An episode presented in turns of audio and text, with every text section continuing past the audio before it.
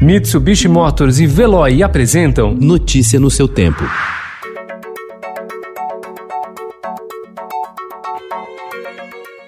Olá, seja bem-vindo. Hoje é segunda-feira, 14 de setembro de 2020. Eu sou Gustavo Toledo, ao meu lado, Alessandra Romano. E estes são os principais destaques do jornal Estado de São Paulo.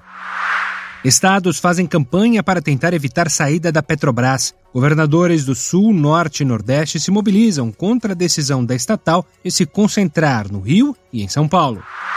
Para a União da Indústria de Cana-de-Açúcar, decisão do governo brasileiro de renovar a cota sem tarifa de importação do etanol dos Estados Unidos vai impor um grande sacrifício ao setor. Fogo que se alastrou pelas matas de várzea e pelos pastos nativos da região do Pantanal tem dizimado cascavéis, sucuris, jacarés e outros animais. Brasil é o país do G20 com mais morte de Covid por milhão. Celso Daniel ainda mobiliza a eleição em Santo André. Apesar das regras, postulantes à prefeitura não dispensam selfies e abraços. Com a pandemia, mais da metade das famílias diz que adiou o desmame e o desfraude.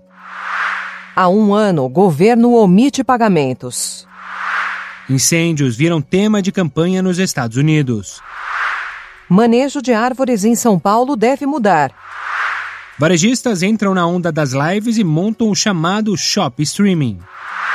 Neymar acusa jogador espanhol de racismo.